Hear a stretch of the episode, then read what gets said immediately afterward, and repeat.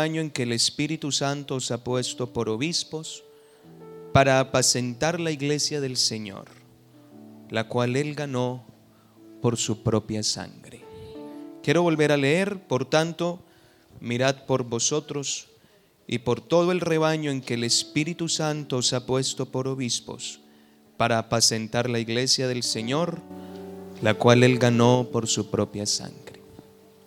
Eran cien ovejas que había en el rebaño. Eran cien ovejas que amante él cuidó. Pero en una tarde, contarlas todas,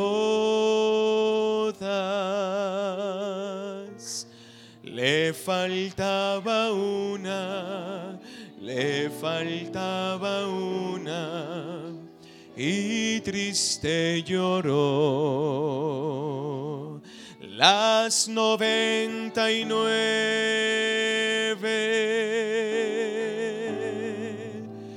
dejó en el aprisco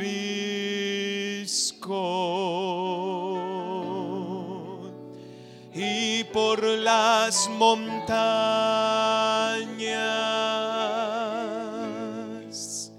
a buscarla fue la encontró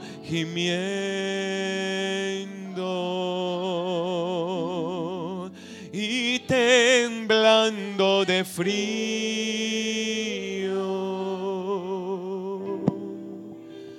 Curó sus heridas, la tomó en sus hombros y al volvió. Yo sé que Jesús está aquí. Siento su presencia de manera tierna. Quisiera invitarle a que pidamos a Dios que nos hable en esta mañana. Señor Jesús, te invocamos con el corazón y con sinceridad en nuestra boca. Oh Dios, venimos como ovejas de tu rebaño a buscar el alimento que necesita nuestra alma. Señor, háblanos. Inyecta en nosotros la fe que necesitamos para ser orientados. Santifica nuestras vidas con tu palabra, con tu verdad. Tu palabra es verdad, Señor. Envía tu palabra en esta mañana. Que mi vida pueda ser útil en tus manos. Toma un carbón encendido del altar Toca mis labios y purifícame de maldad, Señor, para que pueda ser efectivo hoy en la vida de alguien y toda la gloria, el honor y el reconocimiento sea siempre para ti. Amén. Gloria a Dios. Digamos gloria a Dios. Y al nombre de Jesús, toda la gloria. Tenga la bondad de estar cómodo, por favor. Amén. Bueno, tengo ganas de cantar, pero hay que predicar. Me acordé de otro himno antiguo que está por ese tono. No, no empiezo porque no salgo aquí cantando, no me dé no dé cuerda. Hermanos, para los que no estuvieron la semana pasada, quisiera hacer una, un pequeño recordatorio del tema que estamos tratando. Eh, lo hemos llamado Vacunas, la serie que empezamos la semana pasada y terminaremos, si es la voluntad de Dios, en tres domingos. Eh, ustedes saben, hermanos, que la vacuna es la, la inyección de un virus atenuado para que el cuerpo coja anticuerpos, valga la redundancia de palabras, contra la amenaza. Entonces les decía que estamos tratando cuatro o cinco tipos de virus espirituales que tratan de meterse en la vida del cristiano para lograr un objetivo y es sacarlo de la iglesia. La semana pasada vimos el primero que fue un hijo separado de la casa. Y hablábamos que uno de esos virus que el diablo utiliza para sacar a una persona de la iglesia es provocarle em, amarguras, celos y rencores contra su hermano en Cristo, que fue lo que pasó con el hijo mayor en la parábola del hijo pródigo. El hijo mayor no quería entrar en la casa por lo que sentía contra su hermano. Así que hoy vamos a hablar de otra, otro virus o otra forma en la que eh, Satanás busca la manera de sacar al creyente de la iglesia. Entonces, por eso hemos titulado esta enseñanza Una oveja separada del rebaño. Y quiero comenzar diciendo, hermanos, que la vida cristiana tiene dos formas de vivirse y las dos son simultáneas. Una es la manera privada, mi vida con Dios a solas, mi vida cotidiana, mi vida eh, diaria. Y la otra es mi vida en comunidad, hablando de la iglesia. Porque la verdad es que ir al cielo sería más fácil si, si en ese viaje fuésemos solitos. Pero es que en ese viaje de aquí al cielo vamos con mucha gente. Y tenemos una fe en común. Tenemos una fe en común, que es la fe en Cristo, y a esa comunidad se le tiene el nombre de iglesia. Ahora, tenemos nosotros, hermanos, que entender los aspectos específicos de la vida en la iglesia para permanecer en ella.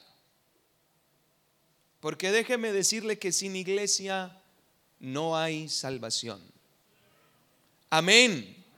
Cristo salva siempre a través de su cuerpo, que es la iglesia. El Señor utilizó la, la, la comparación del creyente con la oveja y la comparación de la iglesia con el rebaño. La oveja hablando del creyente individual y el rebaño hablando de la reunión de creyentes. Una oveja siempre necesitará dirección para ser guiada, alimentada, curada y además defendida. Y se necesita el pastor para ello. Si no hay pastor en el rebaño, no existe rebaño. Y sin rebaño la oveja está sola. La pregunta es, ¿cómo se guía este grupo de creyentes? ¿Cómo se mantienen unidos? ¿Cómo se puede alimentar? ¿Cómo se les puede sanar las heridas? Bien, así como hay ovejas y hay rebaños, Dios utiliza la figura del pastor para colocarlo al frente del rebaño para hacer un trabajo importante. Quiero que sepan, hermanos, que lo que van a escuchar esta mañana no es común escucharlo. Porque a lo mejor habrá quienes tengan ciertos recelos a la hora de decirlo, pero mi defensa es que le voy a hablar con la palabra de Dios Además de que el objetivo, como dice allá, es vacunar. Es decir, es un mensaje a futuro para que cuando le llegue el virus, usted sepa cómo reaccionar. Diga gloria a Dios. Juan capítulo 10, versículo 1 dice, de cierto, de cierto os digo, el que no entra por la puerta en el redil de las ovejas, sino que sube por otra parte, este salteador y ladrón. Quiero que miremos, hermanos, por unos momentos la importancia del rebaño para la oveja. El rebaño está diseñado para darle una vida adecuada a la oveja. La escritura dice en el verso 27 del mismo capítulo, mis ovejas oyen mi voz yo las conozco y me siguen. Me estaba haciendo una pregunta y es, ¿por qué el cristiano es representado como oveja y por qué la iglesia como un rebaño? No sé si tiene intención de tomar algunas notas. Si lo va a hacer, apunte. Número uno, por su naturaleza de mansedumbre. La oveja es un animal que no es violento. no sabe defenderse en un momento de peligro. Así que la Biblia, no, la Biblia no, ya iba a inventar falsa doctrina. Hay un dicho que dice que el que anda con la miel, ¿cierto? Ya iba a decir que es la Biblia. Es por eso, hermanos, que el carácter noble que el Señor nos ha dado por medio de su palabra se desarrolla mejor conviviendo con gente del mismo carácter. ¿Verdad? Eso está como la, anécdota de la gallina, del, del águila que fue criada en un corral de gallinas. Es águila sus alas son grandes, sus garras son grandes, pero no sabe volar y su comportamiento es de gallina. La iglesia es un conjunto de gente con el carácter de Cristo. Amén, hermanos. Así que si yo convivo con personas que tienen el mismo carácter, es más fácil que en mí se desarrolle el carácter de Cristo. Cristo nos ha dado un carácter de mansedumbre. Mateo 11, 29 dice eso, llevad mi yugo sobre vosotros y aprended de mí. ¿Que soy qué? Y humilde de corazón. La mansedumbre es la capacidad de responder sin violencia cuando me atacan. No es ser buena gente. Ay, qué buena gente, qué manso es este hermanito. Sí, pero no lo busque. Y hay hermanitos que dicen, usted no me conoce enojado. De eso de manso no tiene nada. Una persona demuestra la mansedumbre en el momento en que le ponen el dedo en la llaga. Entonces la, la, vida en familia de la iglesia fomenta esa nueva naturaleza, nos enseña a convivir en amor, nos enseña a perdonar, porque eso lo hace la iglesia. Alguien diga amén a eso. Nos enseña a tener misericordia, nos da oportunidades para fraternizar. Vea, fuera de la iglesia es imposible vivir en mansedumbre. No se puede. Es un rebaño. Número dos, ¿por qué el creyente representa una oveja y un rebaño es tipo de la iglesia? Por su necesidad de guía constante. Hay una característica en la oveja y es que es un animalito que carece de sentido de orientación. Eso no es como los perros que usted los deja a tres y cuatro calles de la casa y ellos llegan solos. La oveja no. La oveja usted la puede dejar en toda la puerta del redil y no entra sola. Siempre necesitará quien la guíe porque se puede perder fácil, se desubica fácil. Eso haciendo referencia a la humana debilidad que tiene el ser humano, que siempre vamos a necesitar la guía del Espíritu Santo para poder ser correctos, para poder avanzar y para saber por dónde ir. Hermano, ¿sabe que para perderse hace falta no hacer nada? No haga nada y ya se pierde. Para el cristiano perderse, para un ser humano perderse, es más fácil que salvarse. Quiere decir esto que siempre vamos a necesitar la ayuda del Espíritu Santo somos dependientes del Espíritu Santo. Tenga el tiempo que usted tenga en la iglesia, tenga el tiempo que tenga caminando con el Señor. Usted no se ha convertido de oveja a perro que tiene olfato y va para todas partes solo. Seguiremos siendo ovejas necesitando de la presencia de Dios en todo tiempo. Dele un aplauso al Señor. Aleluya. Isaías capítulo 35, verso 8 dice, habrá allí calzada y camino, y será llamado camino de santidad. No pasará inmundo por él, sino que él mismo estará con ellos. Mire la dependencia. Y el que anduviera en este camino, ¿qué dice? Puedes tú ser muy torpe, puedes ser tú muy débil, pero la Biblia dice que Él andará con nosotros. Esa característica de dependencia de la oveja es lo que representa. Número tres, la oveja no sabe dónde encontrar alimento por sí misma. Salmo 23, usted sabe el salmo. Jehová es mi pastor, nada me faltará. Verso 2. En lugares de delicados pastos yo voy a descansar. Dice así. Ese me hará está haciendo referencia a que ese descanso no lo encuentras tú. Te lo dan. Te llevan hasta allá. Alabado sea el Señor. La diferencia entre un animal, de un, lobito y de un, bueno, un lobito es que suena como bonito, de una ovejita y un lobo más bien, es que el lobo es un animal de instinto cazador. Esos no necesitan que nadie les busque la comida, ellos van y la encuentran. Pero la oveja no. En lugares de delicados pastos, pastos me hará descansar. Mire esto, junto a aguas de reposo. Eso no es un poema. Eso está escrito por un profesional en la materia. Usted trate de llevar una ovejita a un río caudaloso y verá que no le, no le bebe agua por mucha sed que tenga. Usted tendrá que abrir una zanja para que el agua esté quieta, porque son supremamente asustadizas. De lo nobles que son.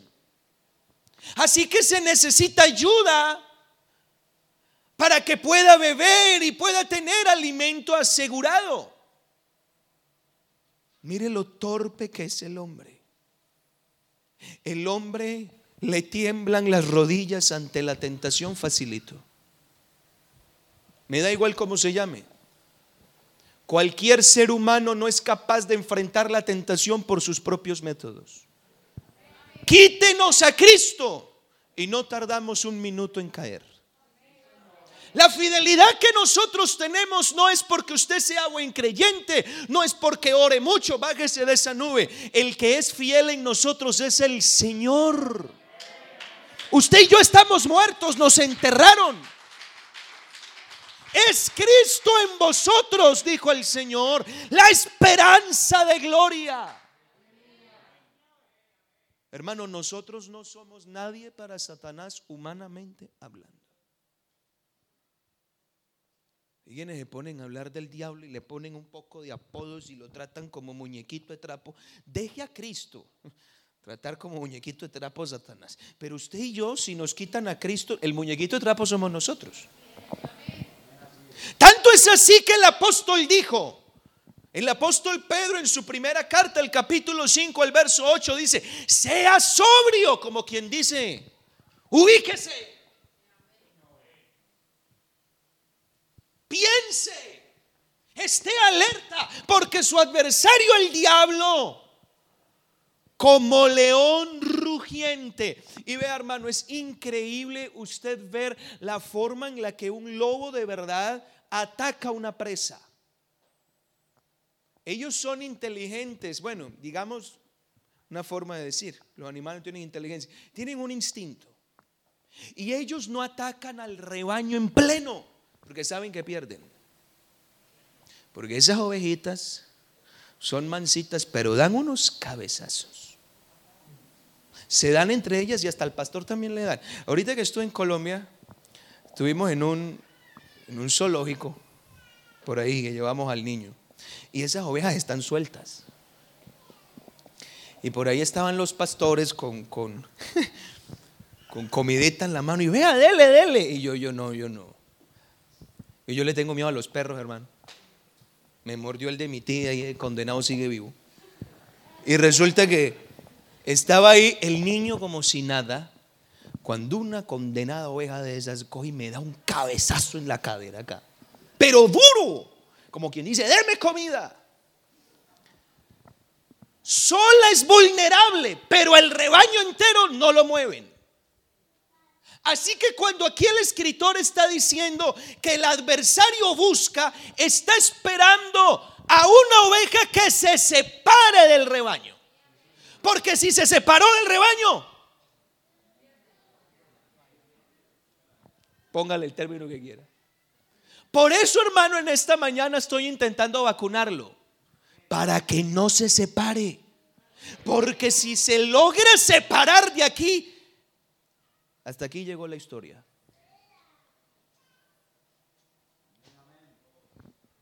Alabado sea el Señor. Sin embargo, vamos a entrar como tal al punto. Por eso le dije que esto es esto no se suele hablar mucho, pero lo hago con la autoridad del Espíritu a gente que es madura en el Señor y los que están empezando hoy van a aprender y los que de pronto lleven más tiempo hoy van a reforzar, quizá van a aprender algo también, porque todos aprendemos. Porque hoy les voy a hablar de cuál es el virus que utiliza Satanás para inyectarle a la oveja para que la oveja se separe del rebaño. Hermano, hay una figura que mantiene al rebaño unido. ¿Cuál es? El pastor. Cristo es el pastor de los pastores, pero siempre necesita un pastor. ¿Cuál es el virus que Satanás mete?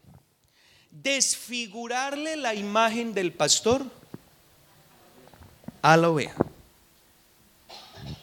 ¿Sí? Le desfigura lo que el pastor es para que la oveja le coja miedo le coja fastidio. Y hoy voy a hablar cosas, hermanos, que, que puede que sean muy personales, muy íntimas, pero que en las iglesias se ve mucho. Y escuche lo que voy a decir. Y lastimosamente ese virus se ve en gente con más tiempo en la iglesia que con los nuevos.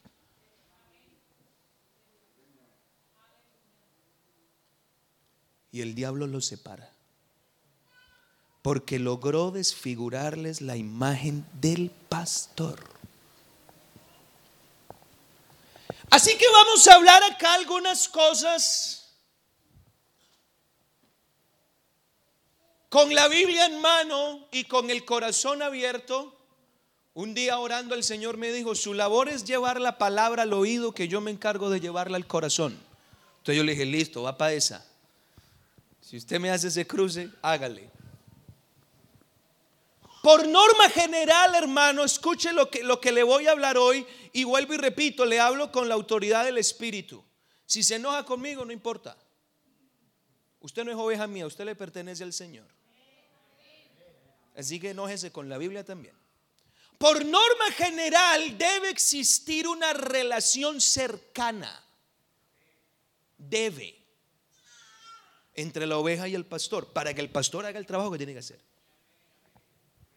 Esa relación es necesaria para un, un buen desarrollo de la vida espiritual del creyente. Hay creyentes que para ellos el pastor es simplemente el que predica y punto, y no entienden su labor. Yo una vez tuve que, permítame la expresión, regañar a una pareja que no eran ovejas mías, porque no, no los hubiera regañado. Los regañé porque no son ovejas mías.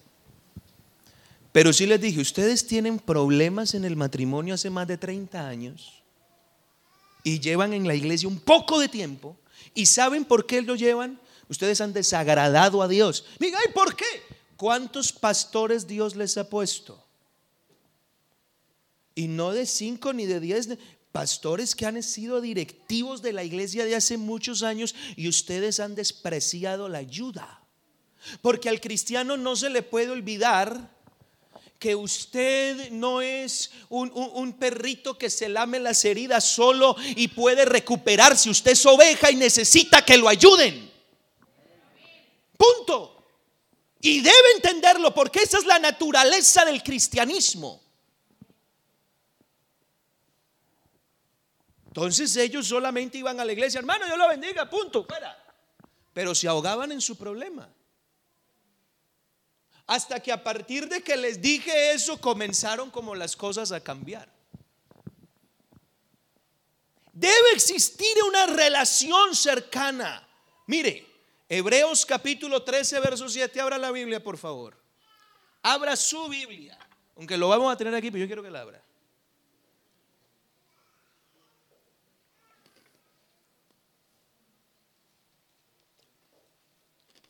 Ana Laida, está rico de batidito, Dios la bendiga. Hebreos 13, verso 7, al revés, hermana. Capítulo 13, verso 7. A ver, yo no sé si es que esto solo aparece en mi Biblia. Yo por eso quiero que usted lo lea porque quiero comprobar si eso es solamente mío.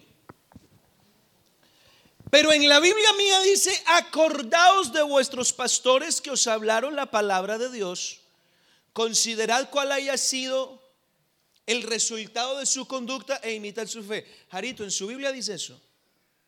¿O es cosa mía? Mano Juan David, ¿en su Biblia dice eso? Milenita, en su Biblia dice lo mismo. Entonces no es cosa mía. Está ahí. El asunto es que estos textos pocos nos los explican. ¿Qué quiso decir el escritor con acordaos? Cuando a uno lo mandan a recordar, ¿por qué será, hermano? ¿Por qué? Porque uno tiende a... Por eso el salmista David dijo, bendice alma mía Jehová y no olvides, porque cuando uno tiende a olvidar, uno le dice, acuérdese, eso está como, como cuando la esposa le dice algo a uno, se acuerda que yo se lo dije. ¿Cierto? O cuando la maestra le dice al niño, ¿se acuerda que se lo expliqué tal día? Acuérdese.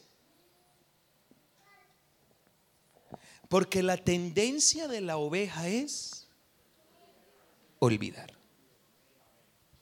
Y es específico en lo que dice, acordaos de vuestros pastores. No porque uno olvide quién es mi pastor, sino porque hay cosas que uno debe acordarse de esa persona. Y escucha hermano, esto se lo estoy predicando para evitar que le metan el virus. Ahora usted se va a dar cuenta cómo entra. Yo quisiera hacerle una pregunta a usted para que usted la medite. Y, yo quiero que usted le pregunte algo al texto. Vamos a hacerle una pregunta a ese versículo. Acordaos de vuestros pastores que os hablaron la palabra de Dios. Yo les pregunto, ¿cuál creen ustedes que es la pregunta que debiéramos hacerle al texto? Bueno, antes, porque estamos en el otro punto. ¿Qué pregunta le tenemos que hacer al texto? El escritor nos dice, acuérdense de sus pastores. Uno dice, sí, pero porque yo sé quién es. Esa es la pregunta. ¿De qué me tengo que acordar? ¿De qué se supone que tengo que acordarme yo? Porque yo sé quién es mi pastor, es ese flaco que está ahí. En el caso de los hermanos es otro. Pero en el caso de todos ustedes, es el flaco que está aquí parado. ¿De qué tengo que acordarme yo? Si yo sé quién es, sé cómo se llama y me cae más o menos. Predica muy largo, pero. Oye, ese amén dilo en otro momento, oye. Es que. Te voy a poner como ejemplo ahorita. ¿De qué hay que acordarse? ¿De qué? Miren, hermanos. Por lo menos le voy a decir tres aspectos que usted debe recordar. Ahora de pronto alguno me dirá, pero ¿y si el pastor no es bueno? Yo, no le estoy hablando de si es bueno o es malo. El escritor no dijo, acuérdese de los buenos pastores que ha tenido. Voy a preguntarle aquí, hermano Eliezer, ¿cuántos pastores han tenido ustedes en toda su vida cristiana? Son muchos. Y el escritor acá no está diciendo, acuérdese solo del que le bautizó. Ni tampoco está diciendo, acuérdese del que le habló el Evangelio. Ni tampoco le está diciendo, acuérdese del que lo trató bien y lo puso. No, le está diciendo, acuérdese de todos. Y es posible que en ese grupo hayan algunos que uno no tenga como buen sabor de boca. Acuérdese de todos. Porque hay algunos aspectos que usted debe recordar. Número uno, se ha pagado un alto precio por obedecer un llamado. Precio que ninguna oveja paga. Una hermanita llegó y le dijo al pastor, pastor, aquí le traigo a este muchacho, el hijo de ella, un adolescente. No quiere trabajar, no quiere estudiar, no hace nada, entonces lo traigo para que lo ponga a ser pastor. ¿Sabe qué le dijo al pastor ella en otras palabras?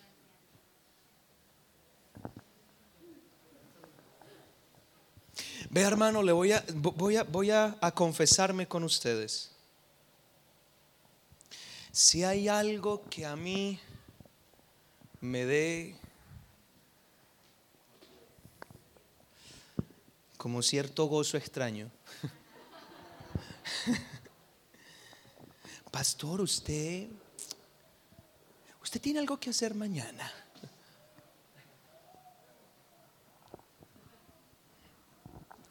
Porque es que la gente, claro, como creen que no estamos en ninguna empresa, porque eso lo haremos la próxima semana, así que no se pierda este programa a la misma hora, por el mismo canal, mientras el Señor no venga. Porque si no, nos vemos en el cielo. Hay gente que piensa, es que el pastor no, no, tiene, no tiene jefe. Una hermana le dijo al pastor, pastor, ¿y a usted quién lo manda? Y el hermano le dijo, hermana, usted me manda. ¿Yo? Sí, usted. ¿Y por qué? ¿Quién me llamó esta semana a las 2 de la mañana? Yo, pastor. ¿Y para qué me llamó? Para que viniera a orar por mi marido que tenía, estaba muy enfermo. ¿Y qué hice yo? Usted vino a mi casa. ¿Quién me manda?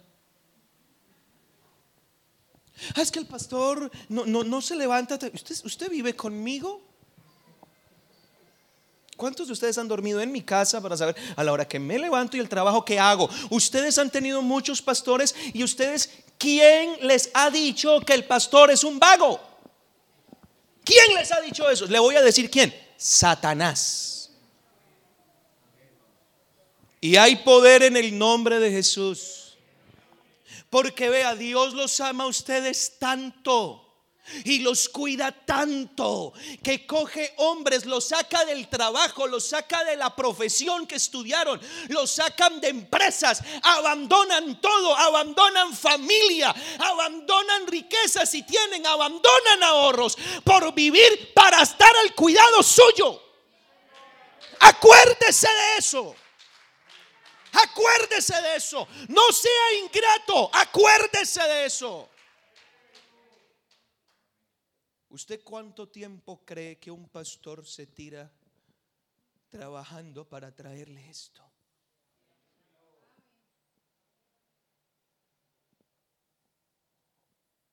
Usted dice, uy, como predica de sabroso el pastor. Yo no sé ustedes a qué hora se acuestan un sábado, pero el domingo dice, voy a escuchar la palabra.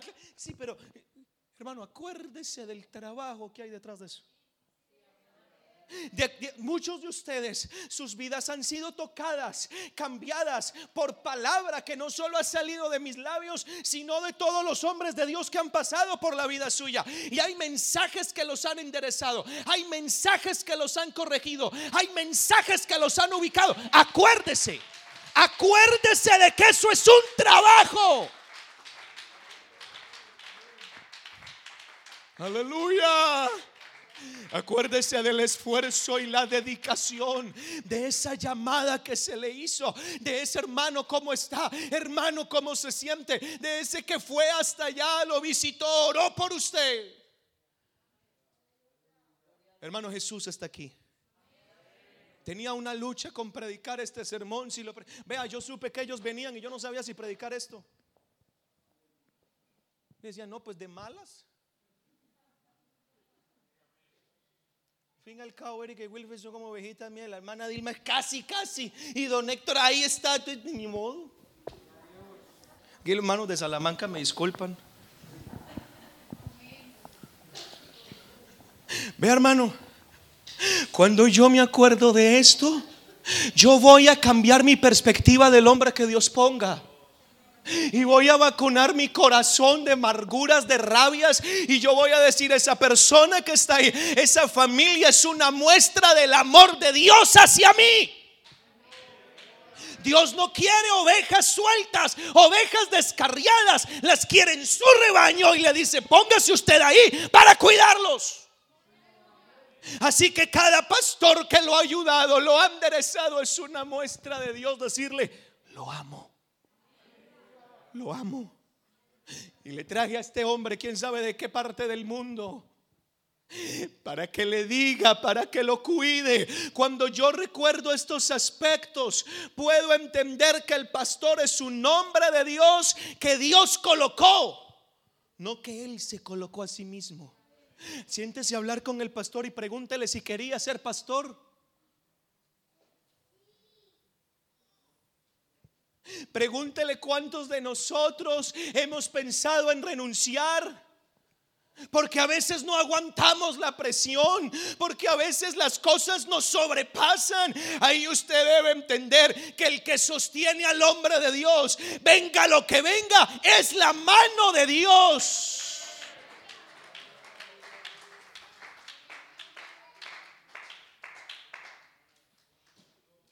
Cuando esto está presente es más fácil pasar los errores cometidos por el pastor. Es que hermano, hay, hay, hay como cierta ingratitud o se, o se comete como la ley del embudo. El pastor se tiene que aguantar los berrinches de todas las ovejas. Pero si el pastor falla, ¡ah! hermanos, nosotros no somos ángeles. Aunque el Espíritu nos llame ángeles de la iglesia, pero que yo sepa, soy de carne y hueso, peso 69 kilos y nada que subo. Tengo de migraña y hace días tenía un problema de vértigo y me tiene que ver el neurólogo dentro de poco. Quiere decir esto que soy humano, me puedo me puedo enredar, puedo cometer errores, puedo fallar en una decisión. Acuérdese que el pastor es un ser humano, no es Dios. Que el que lo salvó a usted no fue el hermano Marcos ni el todos los que ha tenido. Que el que yo sepa, el que murió fue Cristo, el que resucitó fue Cristo, el que lo convirtió fue Cristo. ¿Por qué hay que tener paciencia con usted y usted no tiene paciencia con nosotros? ¿Por qué? Dígame por qué. Ya me enojé.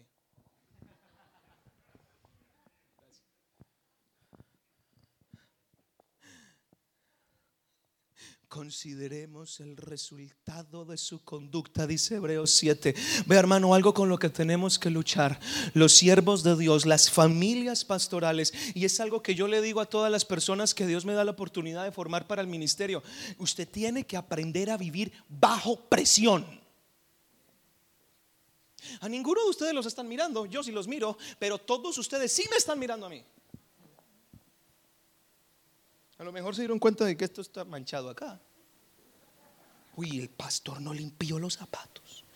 ¿Cuántos hay acá? Multiplique eso por dos y se da cuenta la cantidad de ojos que hay sobre mí, sin contar los de atrás. Sobre la esposa del pastor, sobre los hijos del pastor. La iglesia tiene una lupa para observar cada movimiento. Por eso Pablo le dijo al joven Timoteo, capítulo 4 de la primera carta, al verso 12, ninguno tenga en poco tu juventud, sino sé ejemplo.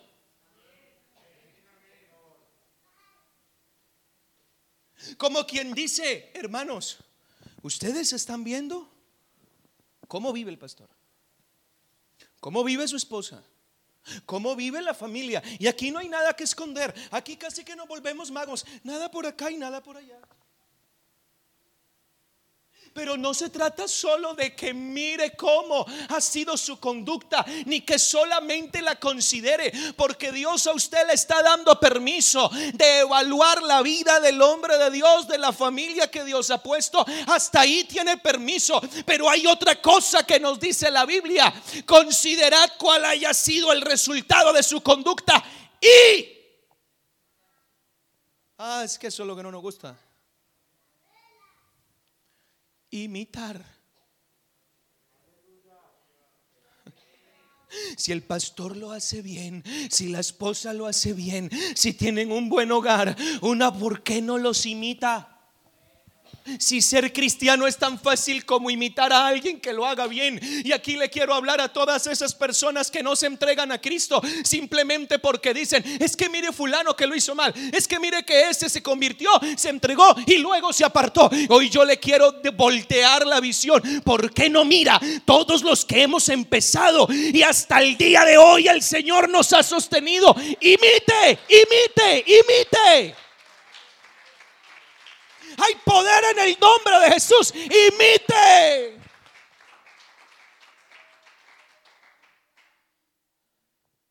Cuando era pastor en Madrid, en, Rosas, se convirtió un muchacho que cuando llegó a la iglesia hoy es pastor, él llegó con el pelo largo. Él y el hermano Wilfer, son los más duros.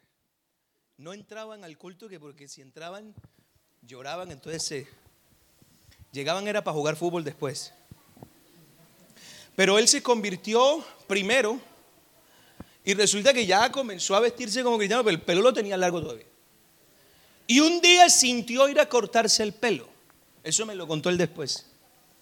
Y llegó a la peluquería y el peluquero le dijo, ¿qué quieres que te haga? Y él nunca se había cortado el pelo. Y él dice, pastor, me acordé de usted algo tan simple que me marcó la vida. Me dijo, él le, le dibujó con palabras al peluquero mi corte de pelo. Vea, córteme así, córteme bajito atrás, en los lados, aquí, y déjeme el flequillo aquí encima. Me dijo él. Entonces yo me daba cuenta que el texto es real. Imite su fe. Imítelo como ora. Imítelo como ama. Imítelo como busca. Imítele la reverencia. Imítele la pasión. Es que para eso está puesto. La Biblia nos manda a orar por ellos y yo quiero rogar a la iglesia. Es necesario que la iglesia persista en oración por su pastor, no solo por el que tiene, sino por todos los que hay. Es hermoso sentir uno de ustedes cuando les llega el mensaje del pastor, hermano, estoy orando por usted. Pregúnteme a mí cuántos de esos recibo a diario. Y a veces uno le toca dar y dar y dar y aguantar de no recibir. Pero la orden del Espíritu es orando en todo tiempo. Dice la escritura en Efesios 6, verso 18, orando en todo tiempo, con toda esperanza y súplica por todos los santos, verso 19. Y quisiera hoy apropiarme de esa frase del apóstol Pablo y por mí también. Y hoy hago un ruego, un llamado a toda la iglesia en Alcalá de Henares. Oren por mí. Oren por mi familia. Oren por mi hijo, oren por nosotros, hermanos. Para que Dios me dé palabra. Para que Dios me dé pan. Para que Dios me dé alimento.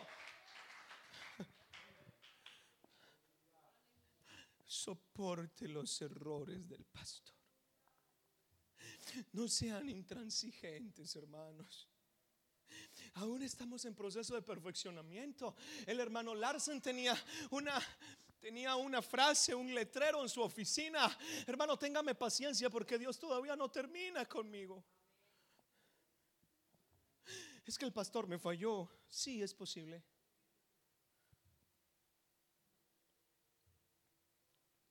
Y el pastor quedó de llamarme y no me llamó. ¿O es que tú comes de eso, tú vives de eso? ¿O vas a permitir que el diablo te envenene para? Hermanos, mucho cuidado de cómo hablan contra el pastor en privado. Mucho cuidado de qué es lo que usted dice a sus hijos en la casa. Porque usted no se está dando cuenta de qué está haciendo. A todos los hombres en la Biblia que se levantaron contra la autoridad les fue mal. Y mire cómo empieza el virus del enemigo a desfigurarle la imagen del pastor. Capítulo 13 de Hebreos, verso 17. A ver, usted me va a ayudar a leer la primera frase. Las primeras dos frases de este versículo 13, 17 de Hebreos, todos a la voz de tres, uno, dos y tres. Obedeced y sujetaos no lo digo yo. Hermanos, el pastor está en el rebaño porque no permite que las ovejas hagan lo que quieran.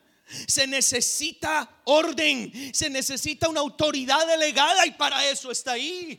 Pero no falta el diablo, el demonio que le comienza a meter el virus a la oveja y cuando ve la autoridad del pastor la ve distorsionada. Comienza a pensar lo que no es.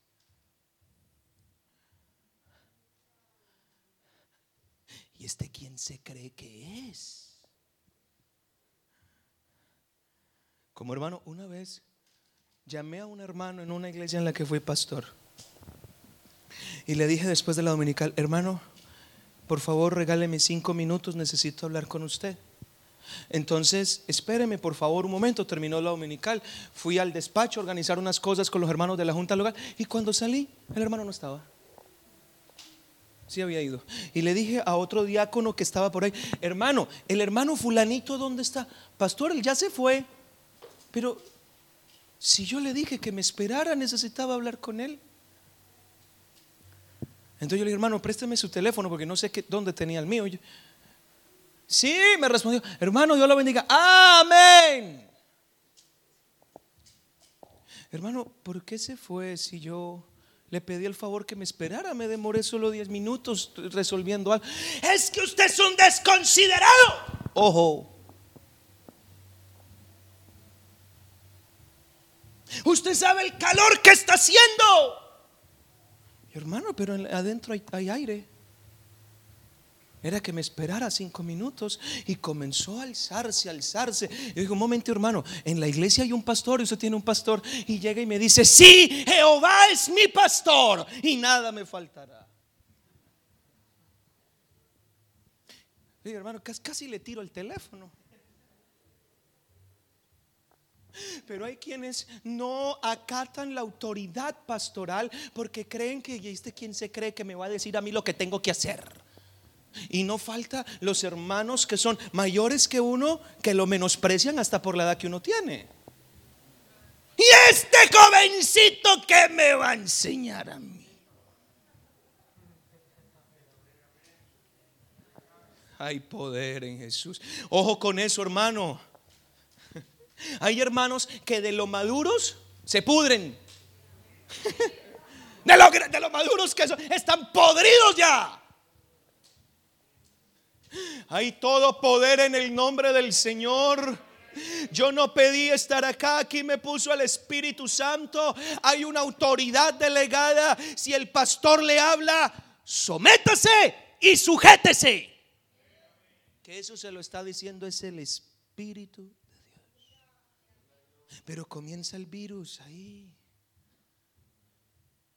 A cuestionar la autoridad, a hablar allá en cuchicheos en la familia, con la mujer, con el hijo, con el esposo, con el vecino. Y, es que ese pastor, y pastor por acá. Y es que, Ve hermanos, hay hermanos, hay ovejas tan buenas que no hay pastor bueno para ellos. Yo no entiendo por qué hay ovejas que tienen problemas con todos los pastores. Una de dos. O están mal formadas o no son ovejas. No hay pastor bueno para ellos. ¿Y sabe cuál es otro de los síntomas de este virus? Es que rechazan el alimento que les da el pastor. Juan capítulo 21, verso 17. El Señor le hace una pregunta a Pedro. Simón, ¿me amas? Si tú sabes que te amo, entonces apacienta a mis ovejas. Apacentar es alimentar. Y es uno de los trabajos importantes del hombre de Dios en la iglesia. Pero no falta aquel que está envenenado contra el pastor y comienza a decir esto cuando el pastor predica. Hmm, pastor no estudió.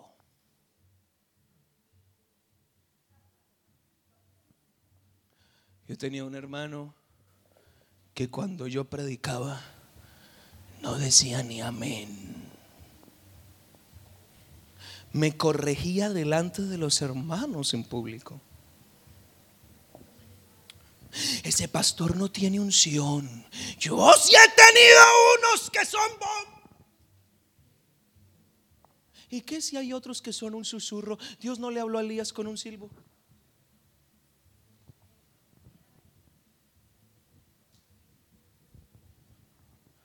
Es que yo no siento nada cuando ese pastor predica.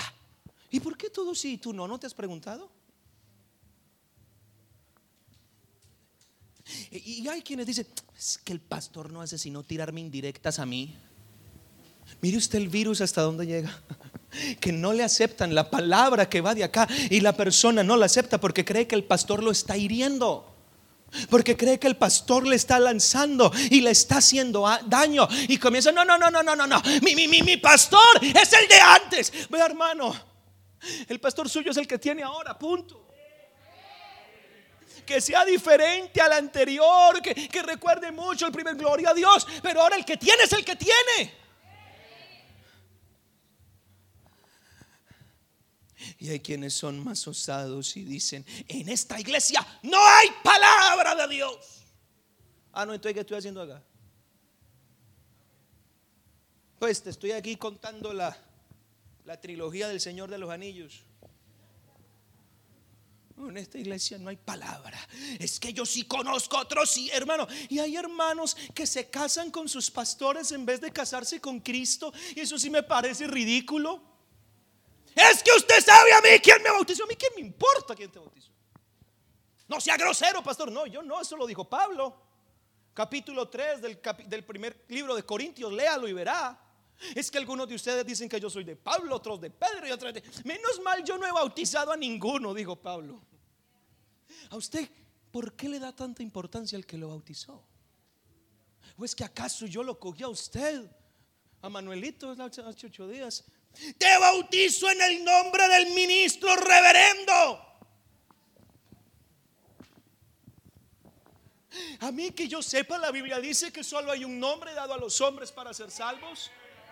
Deje de idolatrar al pastor. Bájelo de esa nube. Bájelo de ese pedestal. Bájelo de ahí. Que el único que merece gloria se llama Jesucristo aquí y en cualquier parte.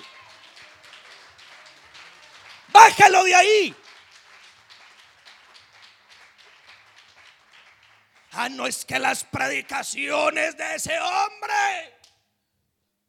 Entonces, ¿qué hacemos con el pobre Pedro que no sabía ni leer ni escribir?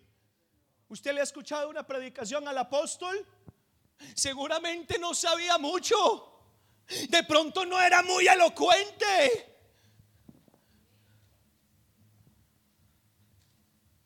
Hermano, retírese de esa mentalidad. Hay hermanos con los que uno quiere hacer un trabajo y no se dejan porque se casan con el pastor anterior y ya. Y siguen llamando al pastor anterior. Hermano, tenga criterio. Y disculpe la expresión, pero le hablo a la vida espiritual. Madure. Oh, No es que hay que llamar al otro pastor para, para pedirle un consejo, es al otro. Porque este que tengo no tiene, yo no le siento, yo no le percibo. Estás enfermo. Salmo 23, 4. Aunque ande en valle de sombra de muerte, no temeré mal alguno, porque tú estarás conmigo. Y a veces leemos esta segunda parte del versículo y no le prestamos atención. Tu vara y tu callado. ¿Y usted sabe para qué sirve eso? Y viene el virus para desfigurar el trabajo del pastor conmigo. ¿Sabe para qué es el callado? El callado es esa, es esa varita que tiene una curva arriba. ¿Y sabe para qué sirve eso? Pero y verá. Venga, Viber. Ya sabe cómo es la cosa. Voy a hacer de esta mano el callado. Camine, mío. Yo sé que por ahí no debe. Entonces, venga, el callado hace esto. Venga. Si yo sé que él va en esa dirección y hay un hueco, el callado. ¿Verdad?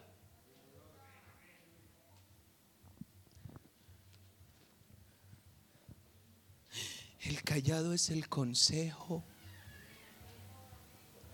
Y la segunda carta a Timoteo, el capítulo 4, donde Pablo le está dando unas recomendaciones al joven pastor, le dice, te encarezco delante de Dios y de estos testigos, que juzgará a los vivos y a los muertos en su manifestación y en su reino. Mire, le está diciendo, predica la palabra. Y escúchame, Timoteo, usa el callado. Segunda de Timoteo 4, verso 2. Póngamelo ahí para que no piensen que me estoy inventando aquí cuentos. Segunda de Timoteo 4, 2. 4, 2. Pablo le dice a Timoteo, Timoteo, coja el callado, verso 2, por favor. Predica la palabra. Y aquí dice, insta. A tiempo. Y fuera de tiempo. Es que a veces el pastor es pesado, pero permiso nos da la palabra para llegar en el momento que usted no quiere y que usted no busca. Mande el consejo y tráigalo. Mándelo. Ah, pero llega el virus y llega el diablo y le dice a ese pastor lo que le dice. Y le quiere como torcer, le quiere como mani. No se deje. Usted tiene la razón, hermanos. Hay hermanos con los que uno habla y, ellos son los que tienen siempre la razón. Y todo lo que uno les dice está mal y lo, ellos son los que están bien. Y uno les lanza el, el, callado. Hermano, hay veces que a uno le apetece decir, ¿sabe qué? Despeñese. De verdad.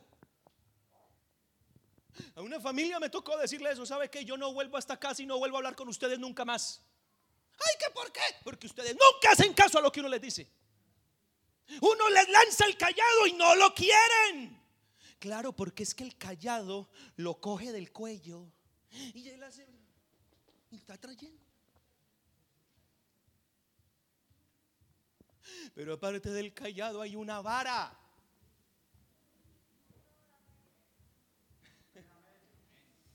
Y la varita tiene dos funciones. La varita primero le golpea al lobo que viene el pastor. Hermano, el pastor no acaricia a los lobos.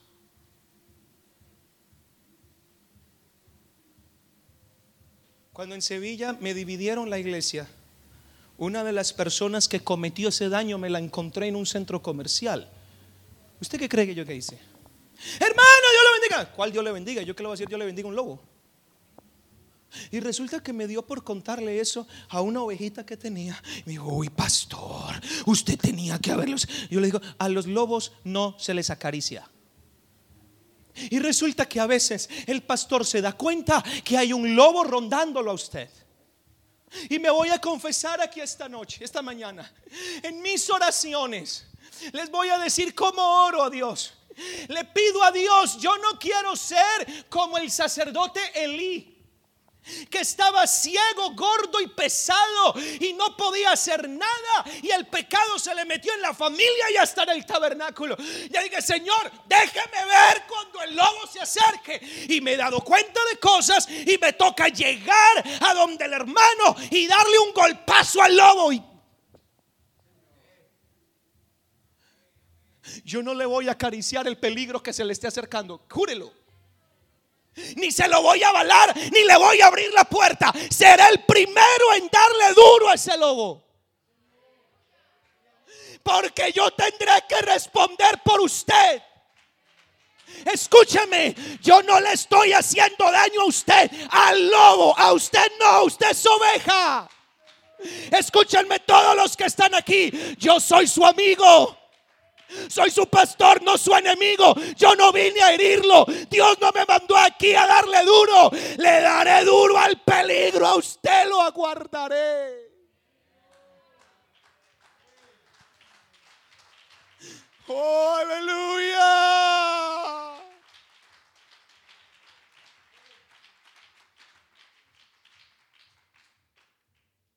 El pastor tiene una onda en la mano. El pastor antiguo usaba una onda con piedras, porque las ovejas suelen ser muy saltarinas y suelen a veces hacer lo que quieren. Y cuando el pastor ve que la ovejita se le está desviando, coge una piedra y ¡fum! Y justo le pega en el ladito donde va a caminar. Y viene el virus.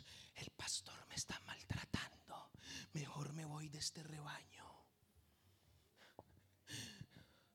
Esas llamadas de atención, ¿para qué creen que son, hermano?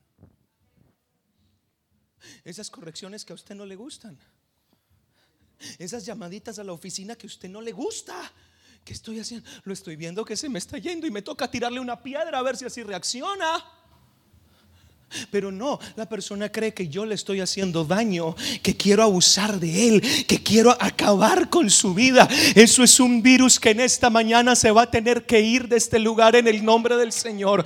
Porque ninguno de los que está aquí se tiene que perder. Y lo que dijo el Señor, de los que me diste no se perdió ninguno.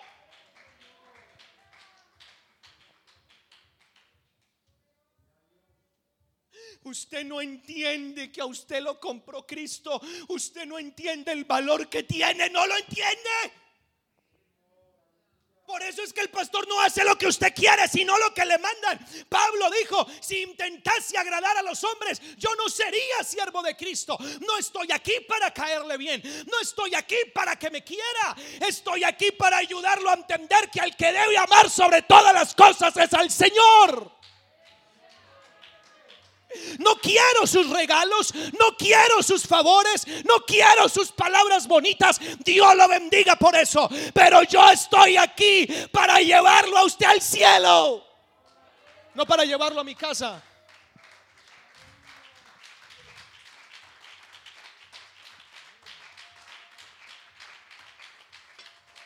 Hermanos, a veces el pastor se tiene que parar en la puerta para que la oveja no salga.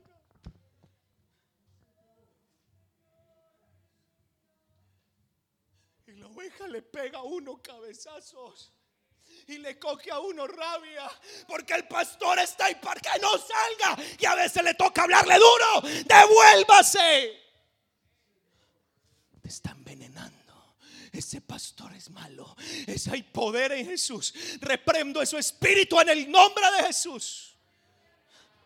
Y me suelta esa persona ya en el nombre de Jesús.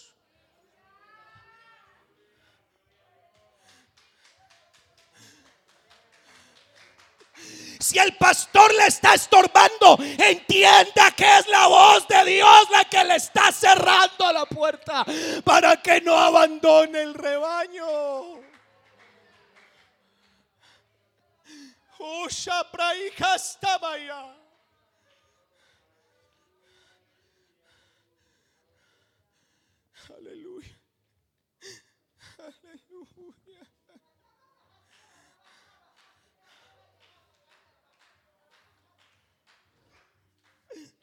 Hermanos, el Espíritu Santo puede decirnos algo en esta mañana.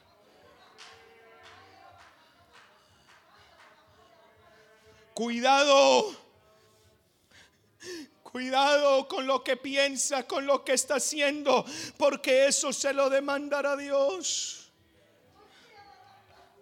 La oveja se quiebra, está herida. Al pastor le toca colgar, colgarse la ca- Venga que tengo que ayudarlo a caminar. Tengo que entablillarlo. Nos vemos la próxima semana. Venga y hablamos. Hermanos, ¿por qué permite que el diablo le meta tanta basura? Hace el pastor el que me está llamando. ¡Qué pereza! Otra vez ahí a corregirme, a decirme, cuidado. Mire, dele gracias a Dios que es así y no un pasota de la vida, porque donde fuera un pasota de la vida usted va derechito al infierno y ahí se queda. Ayúdame ahí, por favor. Hermano, yo no sé si tenga algo más que decir. Pero vamos a vacunarnos esta mañana. He visto muchos casos de personas que abandonaron el rebaño porque se envenenaron contra el que les daba el alimento. No lo valoraron. Hoy por hoy están destruidos, fueron víctimas del, del lobo. Y hermano, les hablo con el corazón. Yo siento que hay ovejas algo separadas del rebaño. Todos van por acá y ella va allá solita, solita. Oye, ven, acércate. Y, a veces uno le toca como devolverse, cogerla, cargarla y hablarle duro. Que te dije que te devuelvas. Pero a veces hay cosas que el pastor ve que la oveja no ve. El pastor le está viendo el lobo.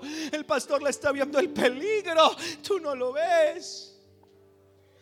No dejes que el diablo te meta un virus para sacarte de aquí. Porque si tú crees que puedes estar sin el rebaño, busca el alimento solo. Cuando te partas una pata, a ver quién te ayuda, a ver quién te levanta. Y cuando seas presa del lobo,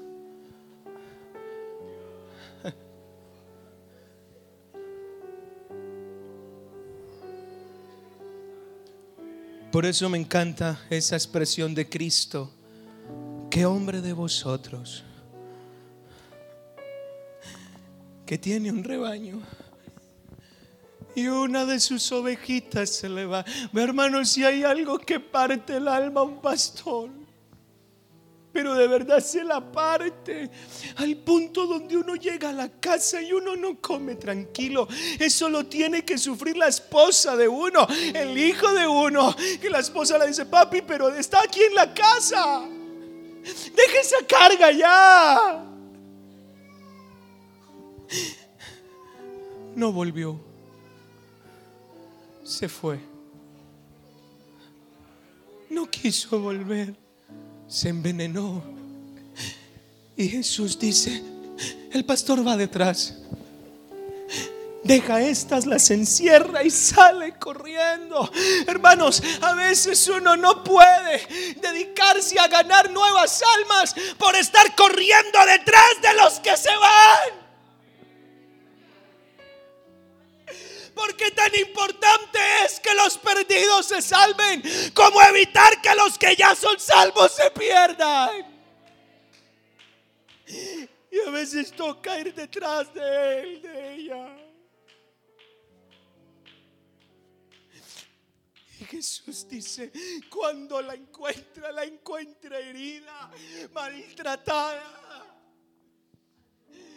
Y viene la venda, la limpia, la baña y se la pone en los hombros. Imagínese el gozo y la alegría.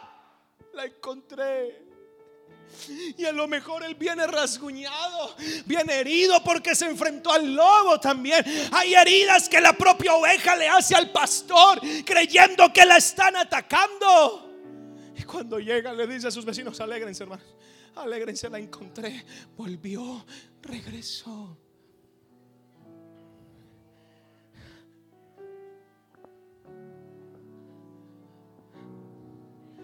Eran cien ovejas que había en el rebaño. No deje que el diablo lo saque aquí por eso. Eran cien ovejas.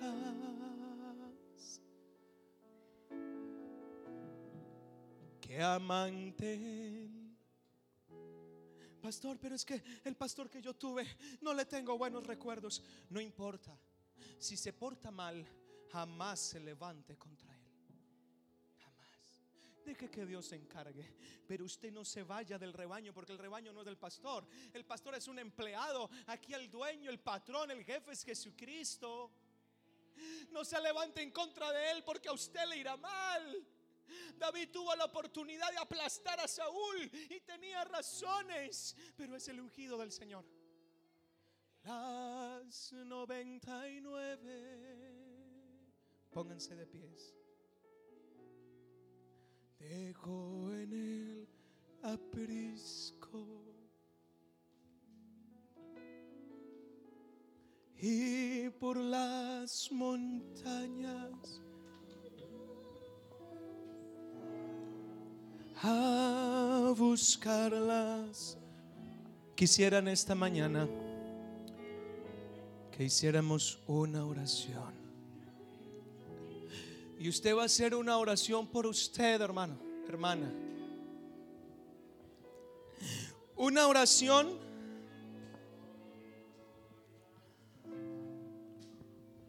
para pedir perdón a Dios por las cosas que usted ha permitido en su mente contra el hombre de Dios. Sea yo o sea el que sea. Hoy usted va a agradecer a Dios por todos los cuidados que ha recibido. Ovejita, acércate si te duele la pata, acércate. Si estás herida, acércate que hay alguien que te puede vendar. Aquí los grandes y los importantes no son los pastores, los pastores son los sirvientes de la novia, la iglesia del Señor. ¿Por qué en esta oración también no agradece por cada hombre que ha pasado por su vida, cada familia? Pida perdón por no haberlos aprovechado al máximo si tuvo esa oportunidad.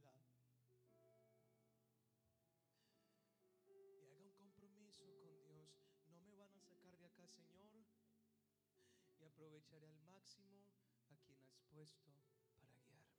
Canten hermanos. Mientras oramos al Señor, Señor Jesús. Quiero pedirte que extiendas tu mano sanadora sobre alguien en esta mañana. Quiero pedirte que extiendas tu mano de restauración sobre alguien permitido que el diablo le meta pensamientos, que le meta circunstancias, cosas en contra. Pero en una tarde A veces duele, sí. Pero yo sé que no es esa persona, sino que el diablo se aprovechó.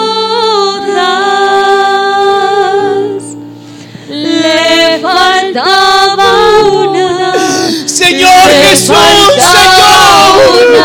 Ayúdame, no quiero perder a ninguno. No quiero perder a ninguno, Señor. No quiero. Las noventa y nueve. Sana la herida de Dejo en el aprisco. Sana la herida de ese, Señor. Restáuralo. Y por las Jesús, gracias por cada hombre de Dios que has puesto en mi camino. Gracias por cada uno que me ha enseñado la palabra, me ha enseñado a temer, me ha enseñado a buscarte. Gracias.